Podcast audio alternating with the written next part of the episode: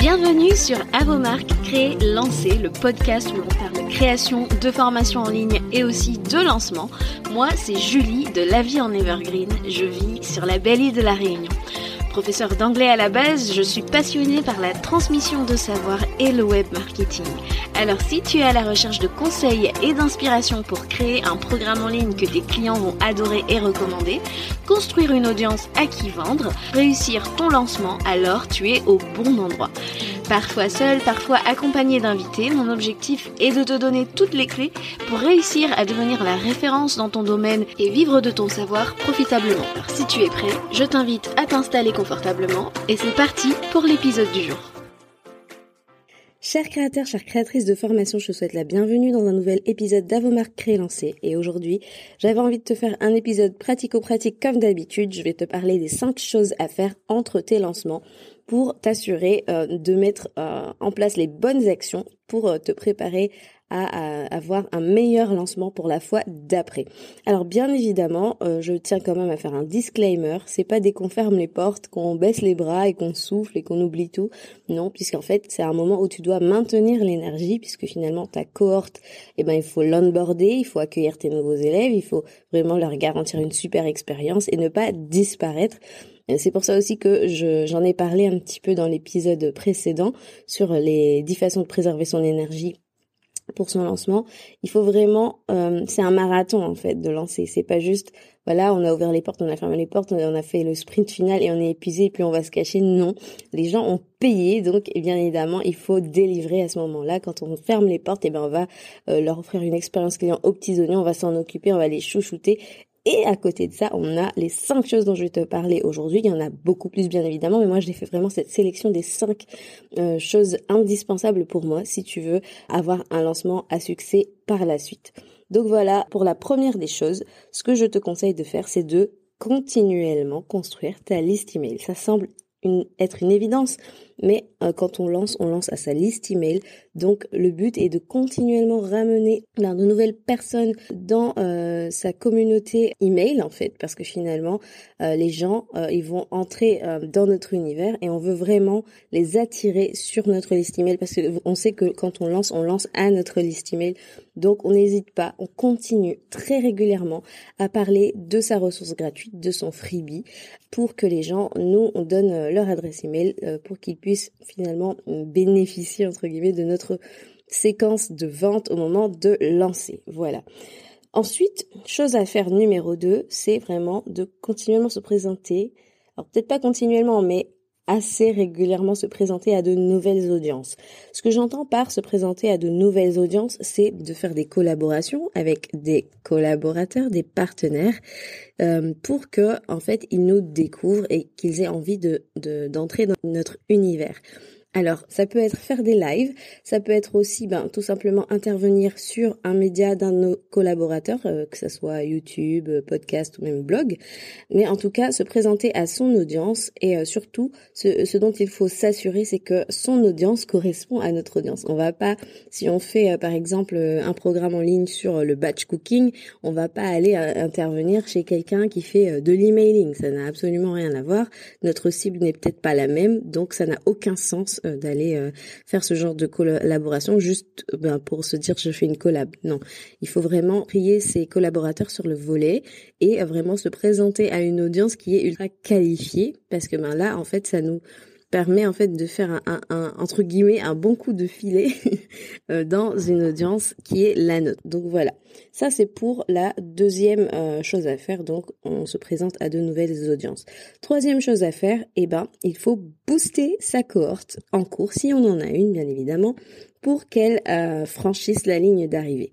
Alors souvent, on a lancé notre programme, donc on a ouvert, fermé les portes, accueilli les nouveaux élèves si euh, on a réussi à vendre. Et puis, euh, à un moment, pareil, on baisse les bras, on lâche l'affaire, on se dit, c'est bon, c'est fait. mais par contre, si ton, tes clients, en fait, ils n'ont pas de résultat, eh ben sache qu'en fait, pour ton prochain lancement, ça va être très compliqué bah, de réussir à vendre à nouveau. Le but, en fait, c'est que ces élèves que tu as accueillis, qui puissent franchir cette ligne d'arrivée pour se dire que bon ben j'ai eu tel tel résultat et ces résultats-là tu vas pouvoir les présenter à ton prochain relancement pour que les gens achètent. Si ils n'ont aucun résultat, eh ben ça va être un gros problème pour toi et en plus, ça va peut-être, euh, bah, les gens vont peut-être se dire ah bah ça fonctionne pas son truc. Alors oui, on est d'accord qu'il y a aussi la responsabilité de l'élève, mais euh, bah, c'est aussi, je trouve, ta responsabilité de mettre en place des choses pour qu'il franchisse la ligne d'arrivée pour pouvoir avoir ces fameux résultats que tu pourras présenter.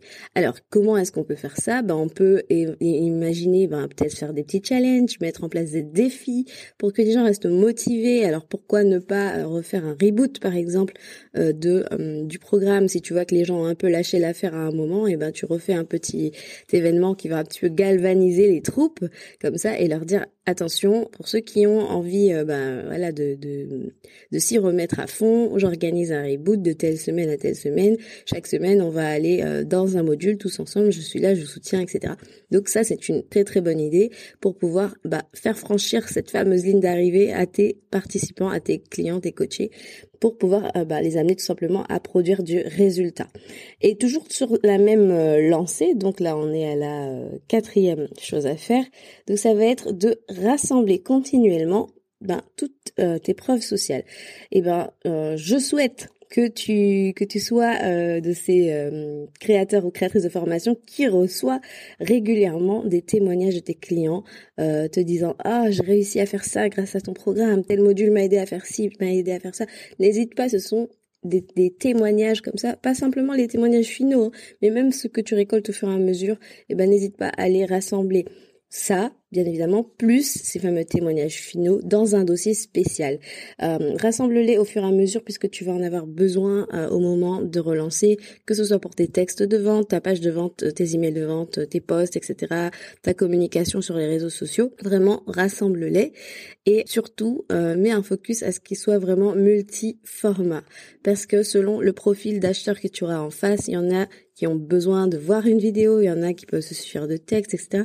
Mais en tout cas, vraiment rassemble tes, tes, ta preuve sociale, ta social proof multi-format dans un dossier spécial où tu sais, tu sais que tu pourras euh, bah, les retrouver le moment venu. Ensuite, cinquième et dernière chose à faire, sonde ta cohorte pour savoir quels sont les besoins qui subsistent. Va vraiment au fond des choses, va voir quelles sont les questions euh, qui reviennent, qu'est-ce qui a manqué peut-être ben, pour créer tout simplement peut-être une nouvelle leçon, peut-être un nouveau module, peut-être tout simplement un nouveau bonus qui te permettra de proposer une expérience beaucoup plus euh, smooth, beaucoup plus intéressante pour tes nouveaux élèves, tes nouveaux clients.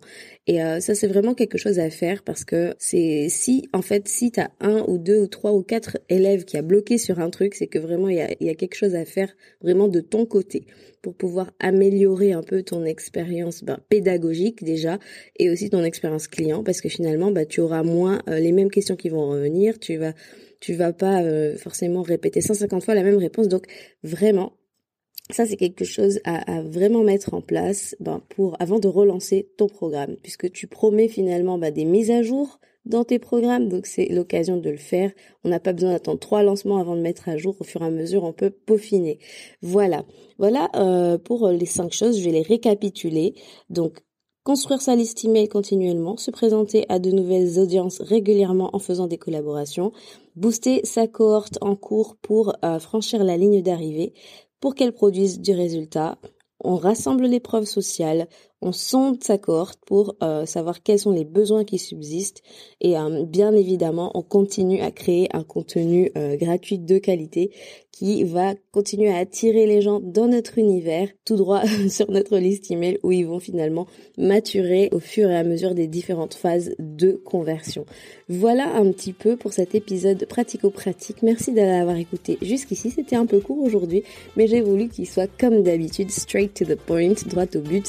Pas là pour trier les lentilles. Donc voilà, je vous souhaite euh, une bonne continuation. Quant à moi, euh, ben, je vous retrouve sur Instagram, là où, se passe euh, le day-to-day, j'ai envie de vous dire, le, fun au quotidien, au quotidien, pardon, sur la vie en Evergreen. Donc n'hésitez pas à me suivre là-bas La vie en Evergreen. N'hésitez pas à venir me rejoindre, m'envoyer un petit DM pour me dire si oui ou non vous appréciez les podcasts, les épisodes de podcasts que je vous produis. Je vous retrouve la semaine prochaine. N'hésitez pas à me laisser 5 étoiles sur la plateforme d'écoute sur laquelle vous vous trouvez. Et euh, voilà, c'est tout pour aujourd'hui. À bientôt